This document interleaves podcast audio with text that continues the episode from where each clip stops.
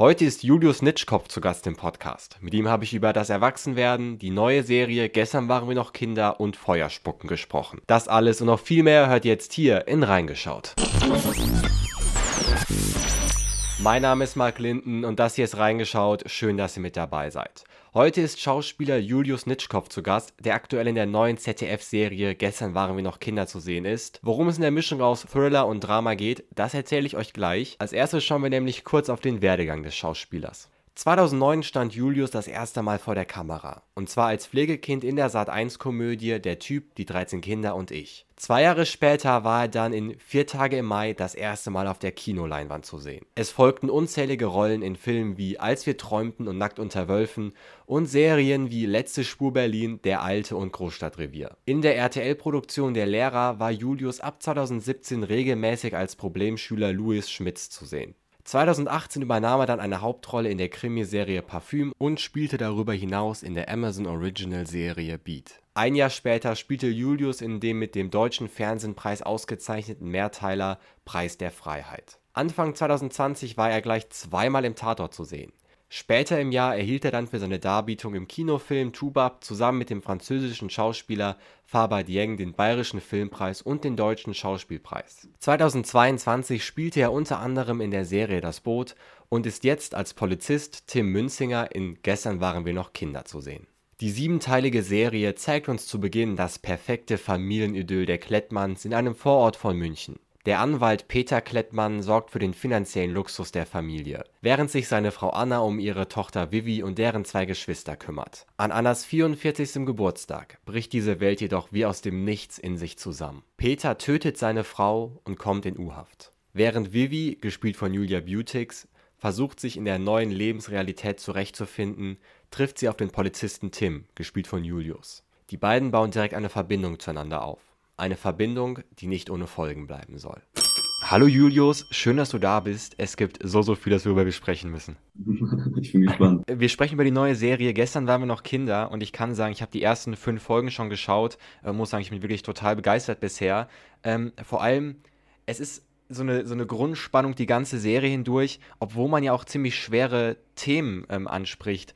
Wie ging es dir, als du das Drehbuch gelesen hast? Erinnerst du dich noch, was dir durch den Kopf gegangen ist? Mm, also ich fand es natürlich wahnsinnig interessant zu sehen, wie diese Konstellationen sich verschieben in dem ganzen Drama, was sich da abspielt. Ja, auch die Vielseitigkeit der Rollen, also auch die mehreren Gesichter, die sie dann alle Stück für Stück an den Tag legen.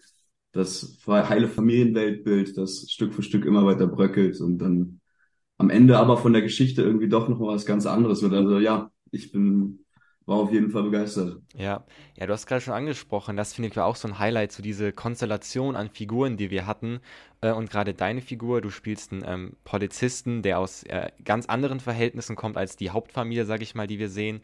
Ähm, warum glaubst du, das sieht man ja schon auch in der ersten Folge, warum wendet sich Vivi, die Hauptfigur, äh, ihm auf einmal so zu? Weil sie hat ja auch andere Möglichkeiten gehabt. Also ich glaube einfach, manchmal stimmt ja die Chemie einfach und dann treffen ja. sich zwei Blicke und irgendwas ist da schon. Man kann gar nicht beschreiben, was es genau ist. Ich glaube, das war einfach in dem Moment der Fall und sie war ja in einer Situation, in der sie hilfsbedürftig war. Er hat sich angeboten, er ist Polizist, das heißt, er hat auch irgendwie einen, eine sehr vertrauenswürdige Ausstrahlung, natürlich allein schon durch seinen Beruf, dieses Beamtentum, was irgendeine gewisse Form von Sicherheit gibt, was sie in dem Moment halt auch irgendwie braucht und sucht, weil der ja irgendwie der ganze Boden unter den Füßen weggezogen wird. Ähm, mhm. Ja, deshalb glaube ich, äh, haben sich da die Wege gekreuzt und die beiden haben zueinander gefunden. Ja, ähm, du hast gerade angesprochen, deine Figur ist Polizist. Hast du dich irgendwie auf diesen Beruf im Speziellen vorbereitet? Also hast du, weiß ich nicht, das, das Handbuch gelesen oder Brooklyn Nine-Nine noch mal eine Staffel durchgeguckt? das ist nicht die erste Polizistenrolle, die ich gespielt habe. Aber es geht ja, das finde ich ja auch interessant. Ich meine, ich habe zwar diese Uniform an und es ja. gibt ja auch die Szene, wie ich natürlich da zum Tatort komme als Polizist, aber ich finde, dass gar nicht so viel auf seinen Beruf eingegangen wird, sondern mehr auf ihn als privater Mensch. Und ich ja. finde, dass es einen großen Spalt zwischen dem gibt, was er, was er glaubt zu sein mit seinem Beruf und was er persönlich ist aufgrund seiner Traumata, die er einfach in der Vergangenheit ja. irgendwie erlebt hat. Ja, ja, finde ich auch. Also du hast recht, man sieht jetzt nicht, sage ich mal, äh, die Tür eintreten in Uniform, aber äh, total spannend fand ich zum Beispiel zu sehen, wie er ja mit den Situationen aus seinem Berufsalltag dann umgeht und wie er die ja dann auch ins Private trägt. Das ist ja schon eine Seite, die man nicht, nicht so häufig sieht, wenn man diesen Beruf im Fernsehen oder im Film sieht. Das hat mir, hat mir gut gefallen. Das ist, das ist halt genau das Ding. Ne? Wir kennen immer nur diese eine Seite, aber wie es den Leuten privat ja. geht, wenn sie nach so einem Einsatz nach Hause kommen, dass sie halt auch nur Menschen sind, die auch emotional irgendwie davon getroffen werden und auch in Mitleidenschaft gezogen werden. Das sind halt die Kollateralschäden, ne? Ja, fand ich, fand ich spannend, dass da mal drauf eingegangen wurde. Ähm, und bei vielen Figuren habe ich mich immer gefragt, ich war immer so hin und her gerissen, handeln die jetzt richtig, handeln die falsch? Ähm, glaubst du, das macht bei dir, wenn du eine Figur spielst, einen Unterschied? Sag ich mal, ob du mit den Handlungen deiner Figur einverstanden bist? Lässt sich das dann einfacher spielen? Also ich glaube, da spielt jeder anders und auch jeder hat eine andere Herangehensweise. Für mich ist es so, dass ich immer versuche, alle Perspektiven gesehen zu haben. Es gibt immer zwei Seiten von der Medaille, ja. Auch alles Böse kommt irgendwo her und das Gegenteil von gut ist meistens nicht schlecht, sondern gut gemeint. Also in dem Fall ist es auch, mhm. bei ihm sieht man, dass er will ja helfen, er ist eine gute Seele, er ist nur irgendwie auf seinem Weg im Leben ein bisschen abgekommen und hat sich auch selber verloren und er ist ja auch total im Widerspruch mit seinen Werten und dem, was er letztendlich tut. Das macht ja auch seine Rolle im Endeffekt so spannend. Ja. Also Tim ist da in einem, in einem Gewissenskonflikt, den er selber gar nicht richtig begreifen kann. Und äh, das ist halt gefährlich, weil das wirkt sich halt auf so viele Leben im Endeffekt aus und tritt halt, ist halt wie so ein Schneeball ne, oder so eine Lawine, die halt losgetreten wird und dann irgendwann auch nicht mehr wirklich aufzuhalten ist. Ja, das stimmt. Das ist, das ist eine ganz spannende Entwicklung. Ich würde gerne noch mal ein bisschen äh, tiefer, sage ich mal, in deine Figur reingehen und würde jetzt äh, zwei Fragen stellen und würde bitten, dass du die für mich mal so aus der Sicht deiner Figur beantwortest. Ähm, weil ich finde, durch manche Fragen kann man halt die Persönlichkeit äh, gut kennenlernen. Ähm, welche Art von Urlaub, glaubst du, würde Tim deine Figur machen? Wie sähe so ein, so ein entspannter Urlaubstag für ihn aus? Das ist eine gute Frage. Das ist halt dieses klassische Was wäre wenn Spiel, was man durchaus sehr oft spielt, wenn man eine, ja. wenn man eine Rolle annimmt, einfach um zu gucken, wie reagiert sie in gewissen Situationen. Da ich glaube, also das machst du auch, machst du auch zur Rollenvorbereitung oder was? Dass du dir ähm, definitiv. Also dieses Spiel ergibt ja total Sinn, weil wenn du eins mit ja. dem Charakter werden willst, also natürlich nicht jede Rolle gibt es her, wenn du natürlich nur zwei ja. Drehtage irgendwo hast und mal kurz auftauchst und eine Information dem Hauptdarsteller zurufen sollst, dann hast du da nicht viel Platz für. Aber ja. wenn du natürlich so viel Tiefe über die Bücher schon im Charakter erzählt hast und dann auch da ganz viel reinpacken kannst, was zwar nicht gezeigt wird, aber was natürlich immer mitschwingt, ja, dann ist es natürlich spannend, dieses Spiel zu spielen. In dem Fall, ich kann mir schon vorstellen, dass er jemand ist, der eigentlich ungern allein in Urlaub fährt, weil er ist einfach jemand, der sein ganzes Leben nach dieser Familie sucht, nach Bindungen, nach, nach Intimität, nicht mal sexuell gesehen, sondern einfach nach Zuneigung, Aufmerksamkeit, vielleicht auch Anerkennung. Es ist immer dieses, du bist nicht genug.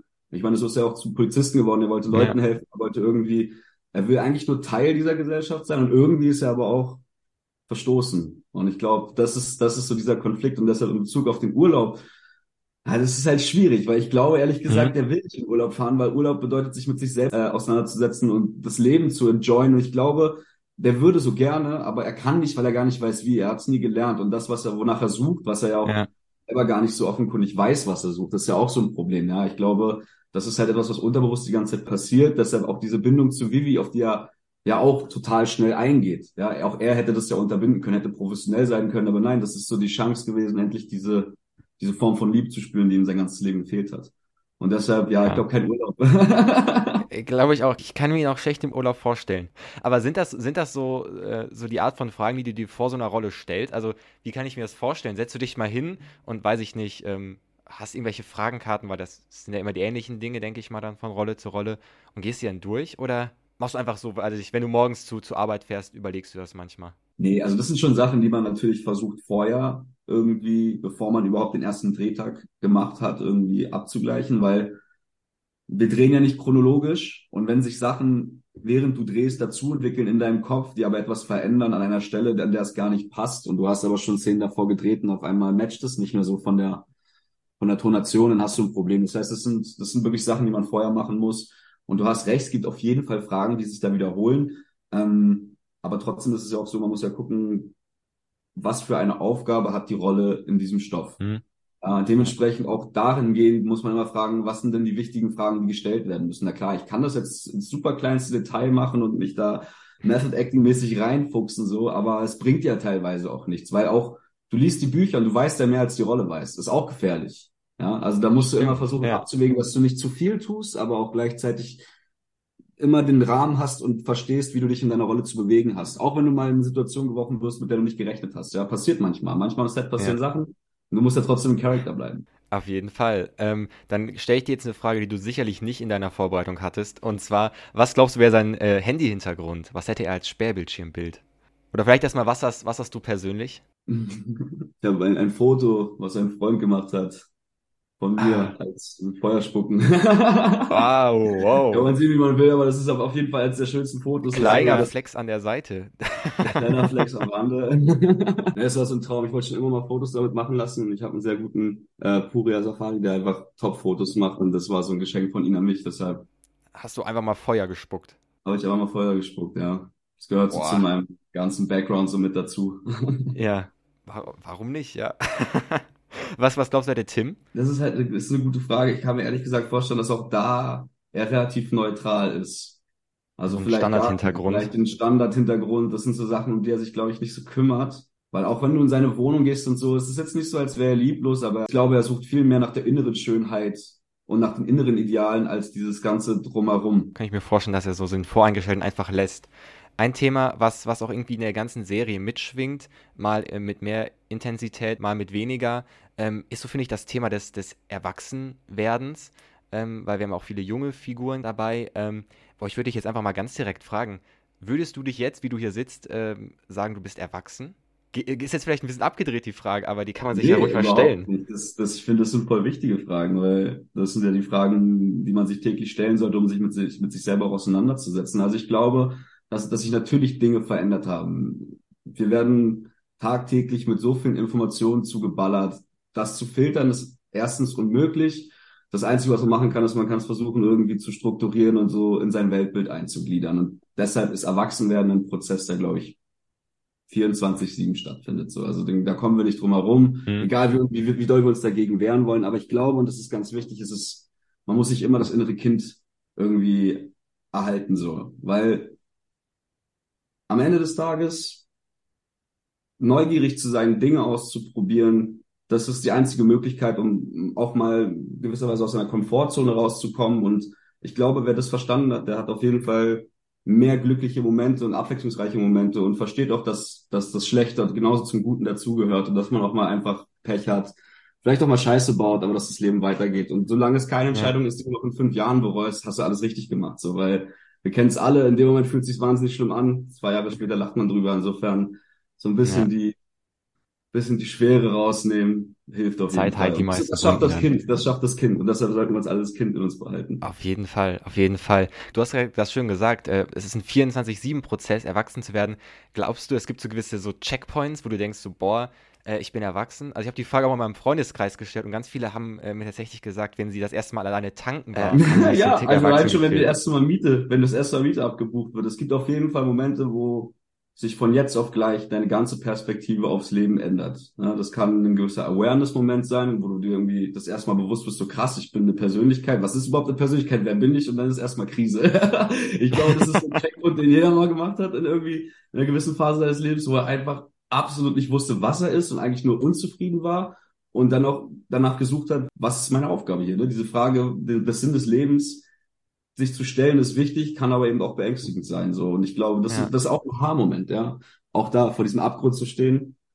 Dementsprechend, ja, wir haben auf jeden Fall diese Checkpoints und ich hoffe, dass sie nie aufhören. Ich will, dass immer noch was dazukommt. Ja, ich glaube, das, das hört auch eigentlich nicht auf. Wie du sagst, so ein Perspektivenwechsel findet ja immer noch statt. Du hast jetzt deine Rolle ja äh, lange Zeit begleitet. Das war jetzt auch eine, eine ziemlich lange äh, Serie, fast ja keine Miniserie, würde ich behaupten. Und man findet sich an Rollen rein. Und jetzt die Frage, muss man sich auch irgendwie herausfinden? Oder hast du den letzten Drehtag und sagst, okay, ciao, ich bin jetzt hier raus?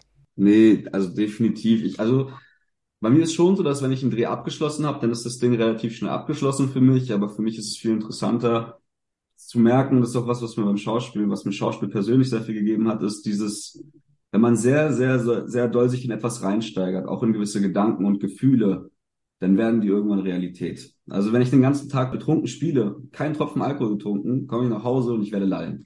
Das ist total bescheuert, aber Krass. wenn ich den ganzen Tag gelallt habe, dein Körper ist so drin, du fühlst dich voll platt, bist einfach, boah, was geht. Wenn du den ganzen Tag aufgedreht, richtig ne, unterwegs gewesen bist, so, dann ist ja genau dasselbe. Und wenn ich jetzt den ganzen Tag vor der Kamera geheult habe, Alter, dann legst du dich abends ins Bett und bist ausgebrannt. Da geht gar nichts mehr. Mhm.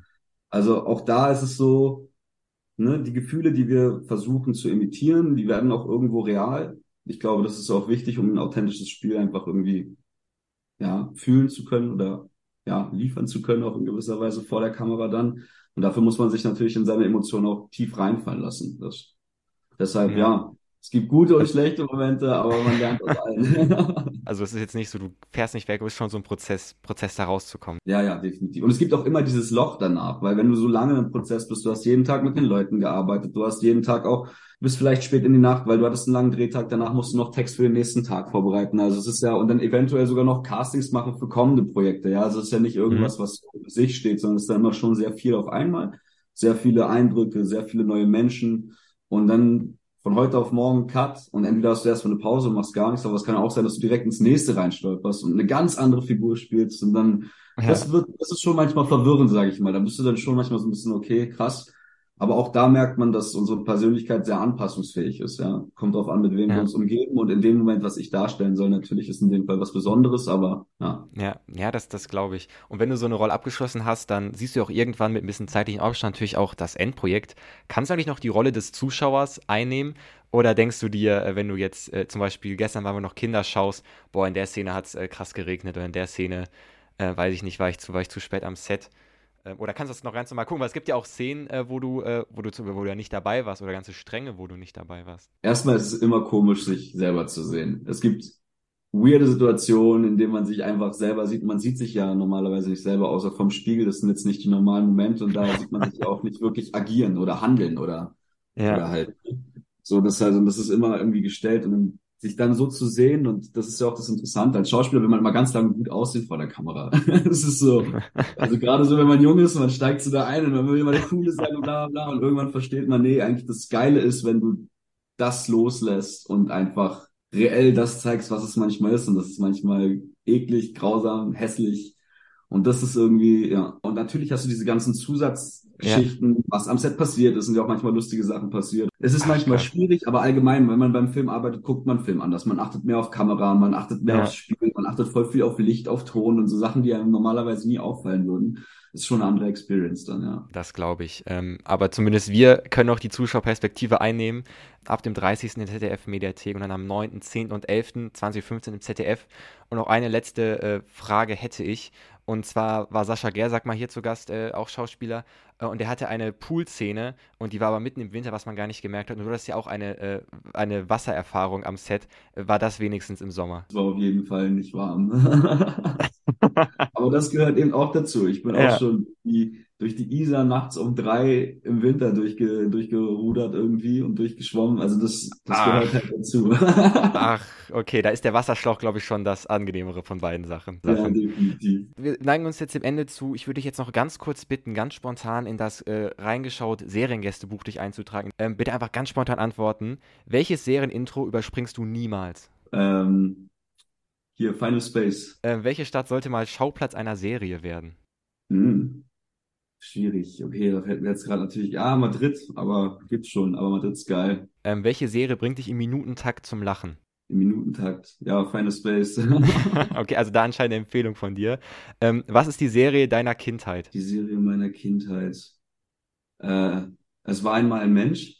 Weißt du, du das noch äh, kennst? Dieses ja, kenne ich noch. langen, wertigen Weißen und dieses Wo die in der, in der, im Körper für mich drin genau, war. Genau, im ja. Körper gab es ganz viel von, wie die Dinosaurier ausgestorben sind, sowas habe ich geliebt. Ja. Und Löwenzahn ja. war auch geil. Stimmt, habe ich auch gern geguckt. Und letzte Frage, wessen Leben sollte mal in Serienform verfilmt werden? Meins irgendwann. ich weiß es nicht. Oh Gott, super schwierig.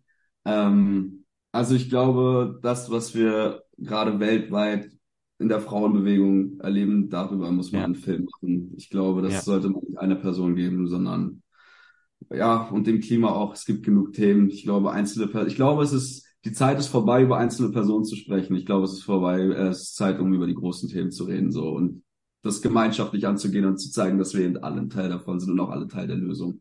Das sind sehr schöne Schlussworte. Ich bedanke mich. Äh, danke, dass du Gast warst. Schönen Tag dir noch. Ciao. Gefreut. Ciao.